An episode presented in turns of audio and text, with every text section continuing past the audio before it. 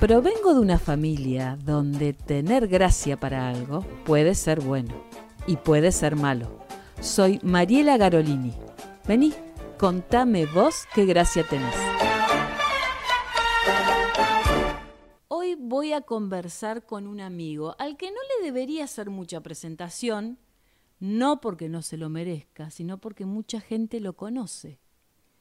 Pero como dicen por ahí, el público se renueva, siempre hay algún colgado que dice, ay, mira, yo no lo conocía. ¡Ay, qué sorpresa! Bueno, este amigo que yo tengo al lado en estos momentos mide casi un metro noventa y está lleno de gracias ese metro noventa. No se hagan fantasías locas. Es un artista muy multidisciplinar. Multidisciplinar. Ay, es un artista multidisciplinario. Muy bien.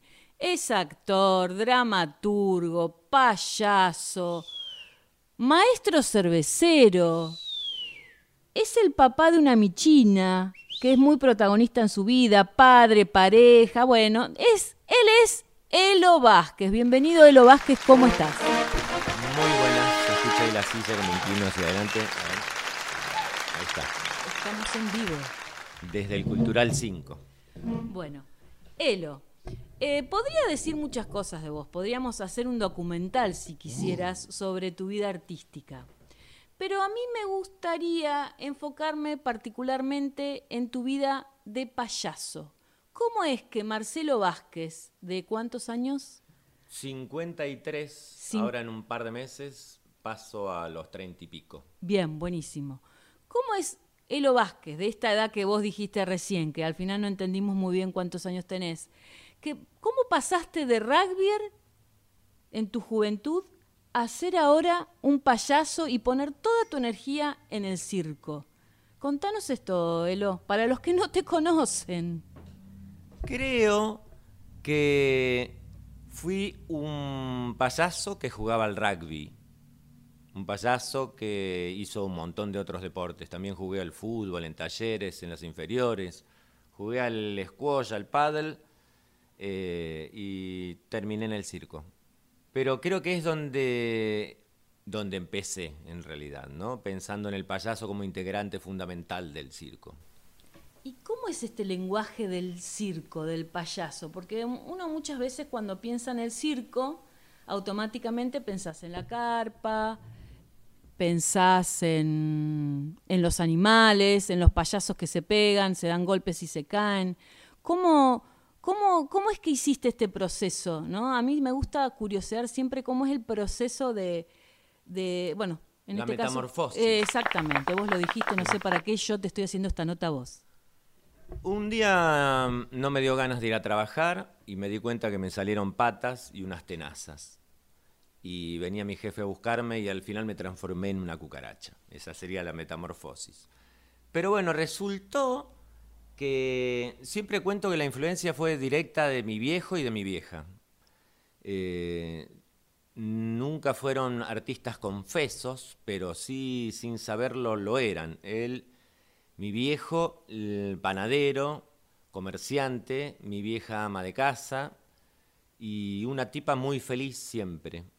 Eh, y los recuerdo a ambos, mi viejo tenía un humor muy particular, siempre heredo este ceño fruncido de él, pero no es de que estoy enojado, tengo esta cara. Mis compañeros pensaban que mi viejo siempre estaba enojado y le temían, y era todo lo contrario, un tipo para no temerle. Y yo medio que eh, soy también con este señor. Y a lo que iba, el humor de mi viejo era para mí grosso. Eh, utilizaba cuestiones así inteligentes, asociación de palabras.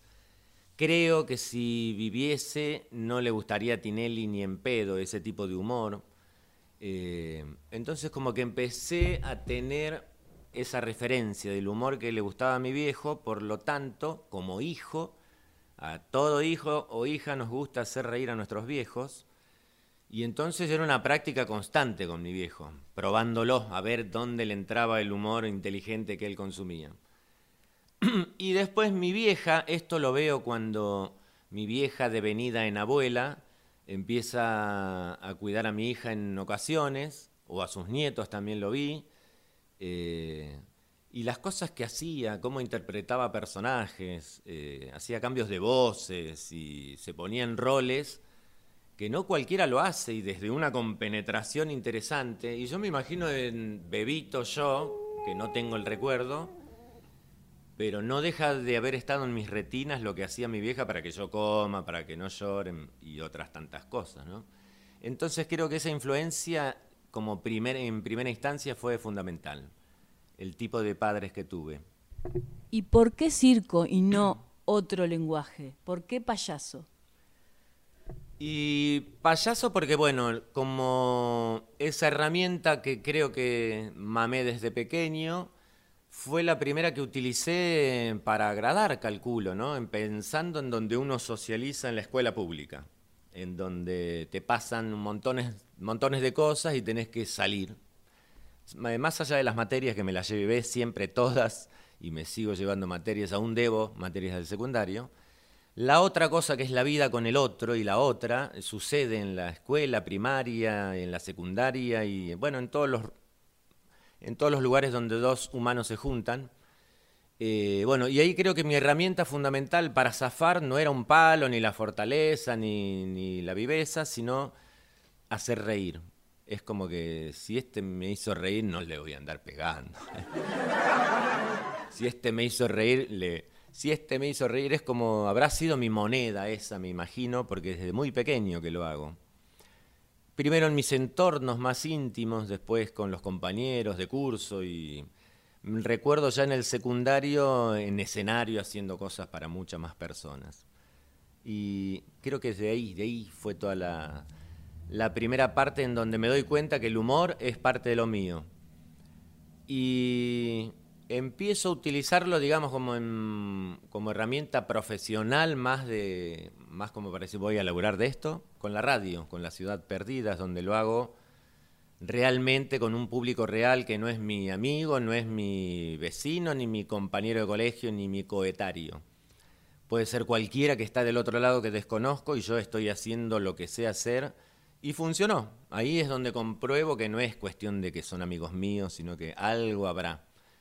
Y ahí es donde empiezo a indagar más profundamente en esto y empiezo a hacer cosas de teatro. Tomé todos los talleres de teatro habidos y por haber que se daban en la escuela de arte, porque yo vivía enfrente al, en las torres, vivía, o sea que pispeaba lo que pasaba en, en, el aula de danza. Ahí empezó el taller, pim, bajaba a hacer taller de un montón de talleres abiertos que había en donde uno podía eh, participar. Hasta que uno de esos talleres, yo ya había hecho, nos habíamos presentado con el grupo Sacacorchos, con el grupo El Susto, con... ¿Qué otro elenco? Con Caro Sorín. ¿Cómo nos llamamos como elenco? No me acuerdo el, si teníamos nombre de elenco. Eh, cuando hicimos el apetito. Bueno, el caso es que todavía no había probado el tema del clown, pero sí había roto, digamos, el hielo con el tema teatral. Y aparece este tucumano, payaso, clown, con técnicas de clown, a dar un taller. Él se llama Miquicho. Y me voló la cabeza. La prueba final, después de todo esa, de ese seminario, era hacer una función en el centro con público real. Así, a improvisar con dos o tres cosas puntuales de las que agarrarnos y después a ver cómo nos salvamos. ¿Y cuál es la diferencia? O sea, porque vos, vos sos actor, pero ¿cuál es la diferencia, si querés, técnica, espiritual, entre un actor común, por decirlo de alguna manera, y el payaso? Para el que no tiene idea. Porque uno a veces ve a, los artistas que se suben al escenario y hacen, y como siempre digo, el que está del otro lado mirando por ahí no tiene idea del proceso. Está bueno a veces, porque no nos roba la mirada ingenua, pero eh, por otro lado, está bueno conocer, viejo, ese que está ahí arriba hizo esto, pero para hacer eso eh, hizo tal o tal cosa, y no estás viendo lo mismo que viste cuando fuiste a ver stand-up. O sea, quiero si podés contarnos cuál es la diferencia, o sea, si es que hay alguna diferencia, y qué es lo que a vos te da el, payaso que no te da otra cosa. Creo que es una suerte de impunidad, una suerte de libertad, una mezcla entre esas dos cosas. Eh, y creo que lo que hay que lograr es parecido cuando uno va a un lugar de gimnasia o de puesta a punto del físico, por ponerle algún nombre, y dice, no, vengo re duro. Y el profe o la profe dice, bueno, lo primero que hay que hacer es aflojar esto, relajar, estiremos. Y ya, uno no se puede ni doblar, bueno, está duro. Y entonces te, sentís tenso y presionado y con lleno de dificultades para moverte libremente.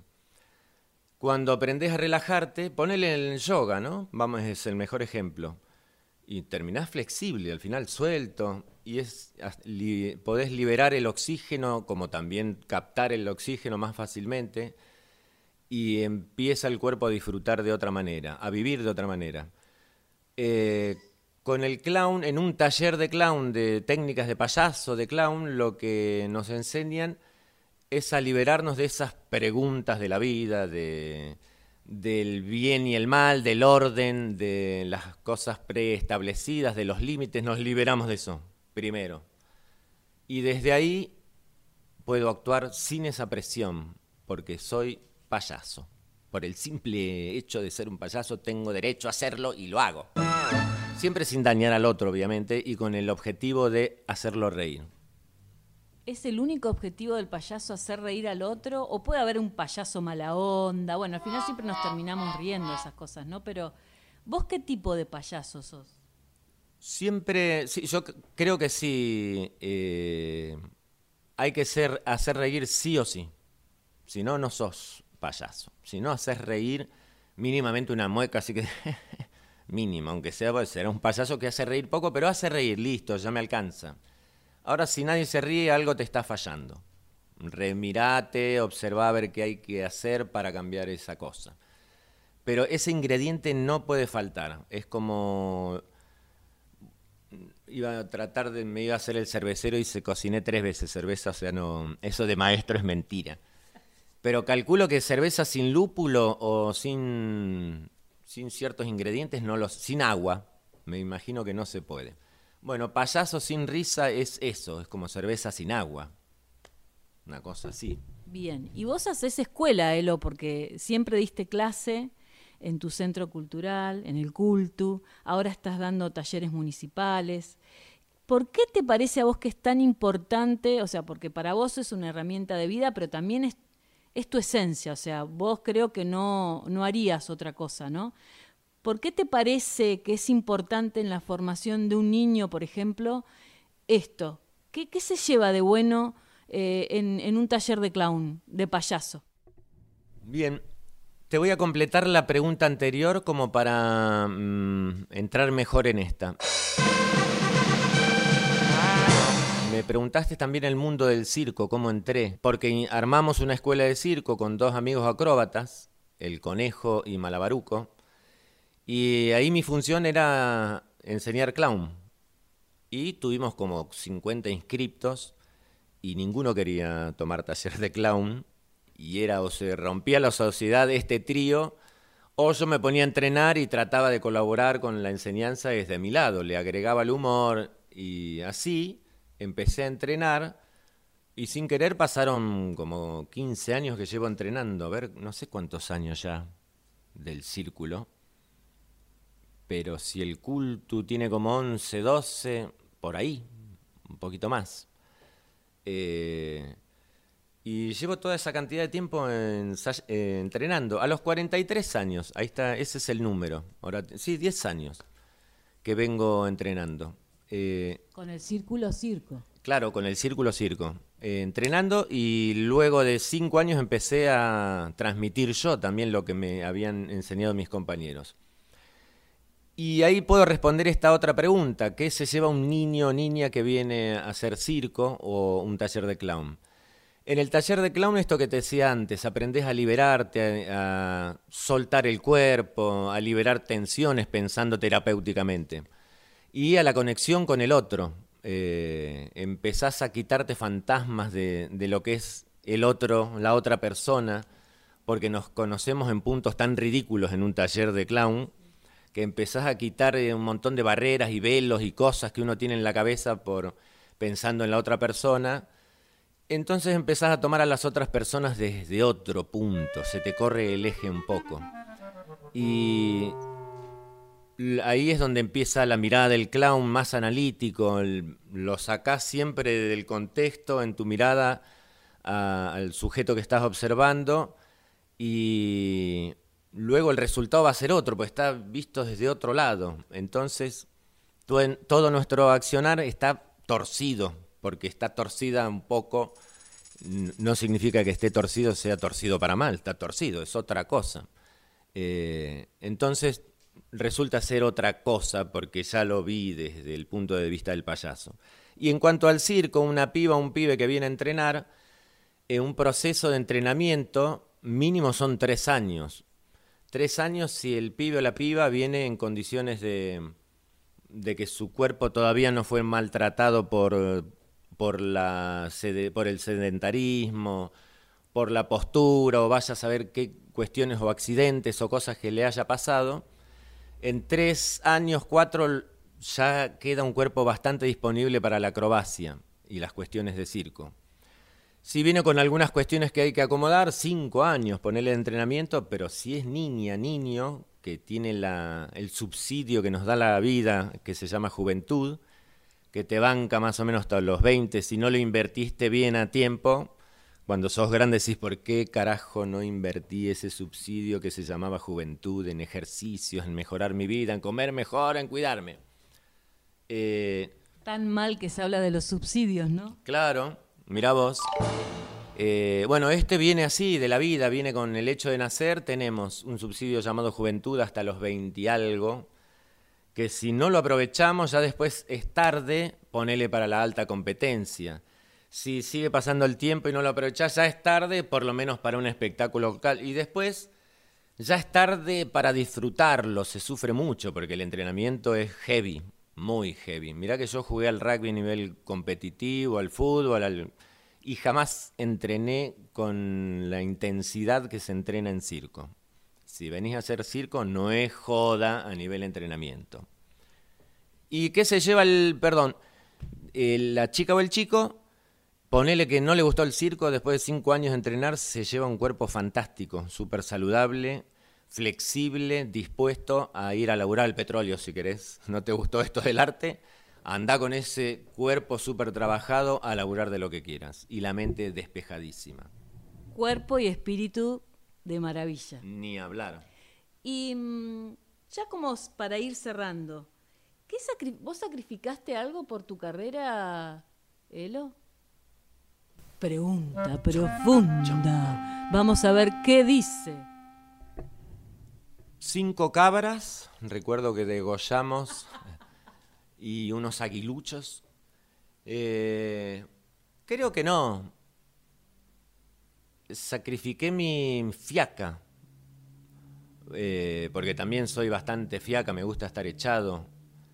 Eh, y esto de hacer estas cosas te tenés que tener el culo inquieto y oh, dejar la fiaca para otro lado. Creo que no, che, pensándolo bien, no. Qué bueno, porque viste que uno siempre se hace el dramático, dice, ay, lo que tuve que sacrificar por estar en el lugar en el que estoy. Así que bueno, qué bueno esto. No, que fue mucho laburo, sí, muchas horas, pero también tengo un concepto de laburo muy diferente. Eh, yo a las 10 de la mañana doy un taller acá de parada de manos y vengo acá a las 8 feliz a aprender, a barrer, a ordenar la cosa con una felicidad que no... Si no, no lo haría. Me imagino dar esto de entrenamiento con, con el espíritu que algunas y algunos toman para ir a laburar. Ni en pedo lo hago, ya lo estoy largando. ¿Puedo decir algo? Eh, vos en este caso, ¿cuánto me medís? 1,92. Bueno, un metro 92 de gracias, como dije al principio, pero yo creo que destaco una principal de vos. Tu gracia mayor es, creo que has sido siempre fiel a tus ideales. Y bueno, eh, casi la edad que tenés, buscando tus ideales y de ahí no te fuiste y creo que esa es la gracia mayor que deberíamos tener todos, ¿no? Eh, poder hacer lo que nos gusta. Así que, ¿en qué otra cosa anda el, el payaso este? Uh. ¿En qué, ¿En qué andas, maestro cervecero? ¿Qué estás haciendo? Porque veo que estás abriendo la, el abanico de actividades. ¿Esta cerveza nos hará reír? No, no. La, también eso fue en el medio de la pandemia, eh, el mundo artístico eh, la sufrió muchísimo. Eh, obviamente muchas personas la sufren también, pero esto tiene la particularidad, más el circo, que también labura en la calle y a la diaria. O sea, hay gente que le cortaron el chorro de trabajar y se quedó en la nada misma.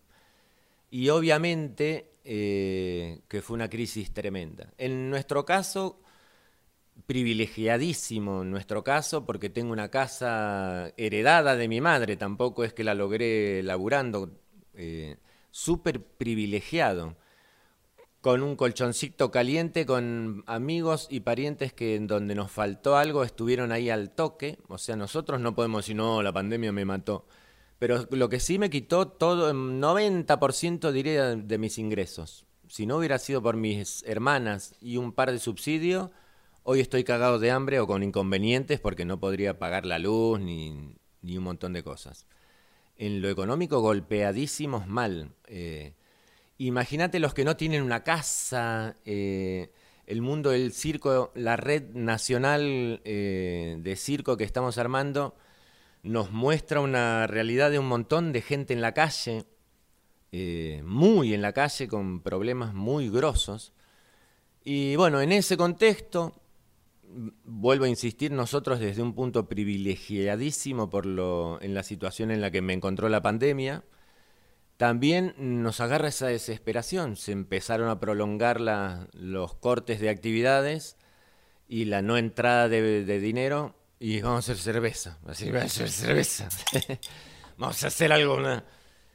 Y en el medio que recibimos todos, medios que se abre, se empiezan a abrir las actividades al aire libre y ahí empezamos a hacer funciones a la gorra. En las plazas salimos acá al barrio, que descubrimos un espacio genial y el barrio también lo descubrió, así que nos encontramos miles de personas ahí eh, en un espacio enorme. No sé si conocen el playón de kilómetro 5 acá abajo, lo nuevo. El paseo costero es grosso. Y lo descubrimos antes de que lo inauguren, lo inauguramos nosotros, y el barrio no la podía querer, nosotros menos. Así que eso nos mantuvo eh, entre el Rincón Cultural también, que tiene un espacio abierto, podíamos laburar afuera, porque adentro no laburamos nunca más. Todo lo que hicimos adentro fue con vía streaming.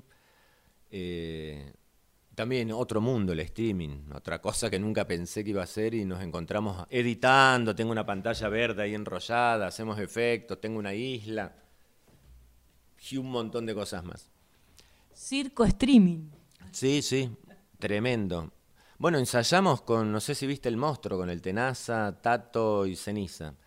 Ellos tres están en Buenos Aires y todos los años hacíamos, nos encontramos, hace como 10 años venimos haciendo esto y cada vez que yo voy a Buenos Aires armamos tres fechas, ponerle uno en La Plata, otro en el capital y otro por ahí en provincia, con la excusa de juntarnos y laburar en algo. Y siempre es el monstruo con una nueva apuesta. Y este año nos encuentra en pandemia y lo hicimos streaming vía Zoom que todavía debe estar colgado por ahí. Pero volvemos a la cerveza. ¿Y si ah, me tomo una cerveza? Y la cerveza, bueno, empezamos con eso. ¿Qué hago? Ah, hagamos cerveza. Eh, y una amiga llega a mi cumpleaños, me dice, estoy, te voy a preguntar para no hacer cagadas. Te estoy por mandar un alambique pequeño para hacer licor, ¿te parece? Digo, me quiero comprar un coso para hacer cerveza. Listo, ¡pam! Me pagó un equipito pequeño, que es genial para hacer birra, así que tengo ahí tres ollas, un equipo de tres. La olla bruja. ¿Y cómo se va a llamar la cerveza o cómo se llama? Se va a llamar Cultural 5 o K5, porque también va a ser un vector de cultura, la birra, además de alcohol, este... A ver, los diferentes lenguajes atravesados que atraviesan la cerveza. Mirá esta nueva cosa, a ver. Viste que la cucaracha lleva enfermedades, por eso se llama un vector eh, que transmite enfermedades. Bueno, esta cerveza intentaremos que en la etiqueta, en un colgante, en, entreguemos algo además. La historia del barrio, eh, versiones de esta que tengo acá, UPA, que es la mini, por diferentes artistas. Eh, eso está todavía en el caldero, justamente cocinándose, qué es lo que va a tener y contener esa etiqueta para que sirva también como una transmisión. Imagínate esta cerveza viaja en Brasil y uno leyendo, el ferrocarril de kilómetro 5 fue inaugurado en el año tal y tal. Entonces cumplimos otra misión también como un, como un vector cultural que está genial. Para mí está buenísimo. Es la excusa bárbara. Además, ya con el culto, cada vez que hacíamos función, ofrecíamos bebidas gratis. Sí, nos llevaban por el mal camino. Pero bueno, ahora esta vez no es gratis. El primero te lo regalo, el segundo te lo vendo. Ahora sí. Bueno, Elo, un placer como siempre estar con vos. No te puedo dar besos porque tenemos distancia social. Cada uno en su gracias, micrófono. Gracias por esta charla. Te queremos. Te quiero. Te queremos. Te queremos. Y hasta la próxima. A ver eh, si se quiere despedir él o el personaje, la Michi. ¿Quién quiere decir chau?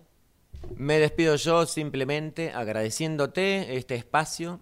Y bueno, nada, ya vas a probar esa birra. Ya la van a probar. Ya se encontrarán con cosas en streaming. Ya el cultural saldrá por ahí. Uh, y atención, alas a mi barrio. Proyecto de circo social que empieza ahora en kilómetro 5 los viernes a las 17 en la vecinal y en el 30 de octubre allá en las 1008, los miércoles 17.30 también en la vecinal. Atención, atención, indaguen sobre eso que está joyita. Bueno, gracias, Elo. Un gusto y hasta la próxima. Los vemos.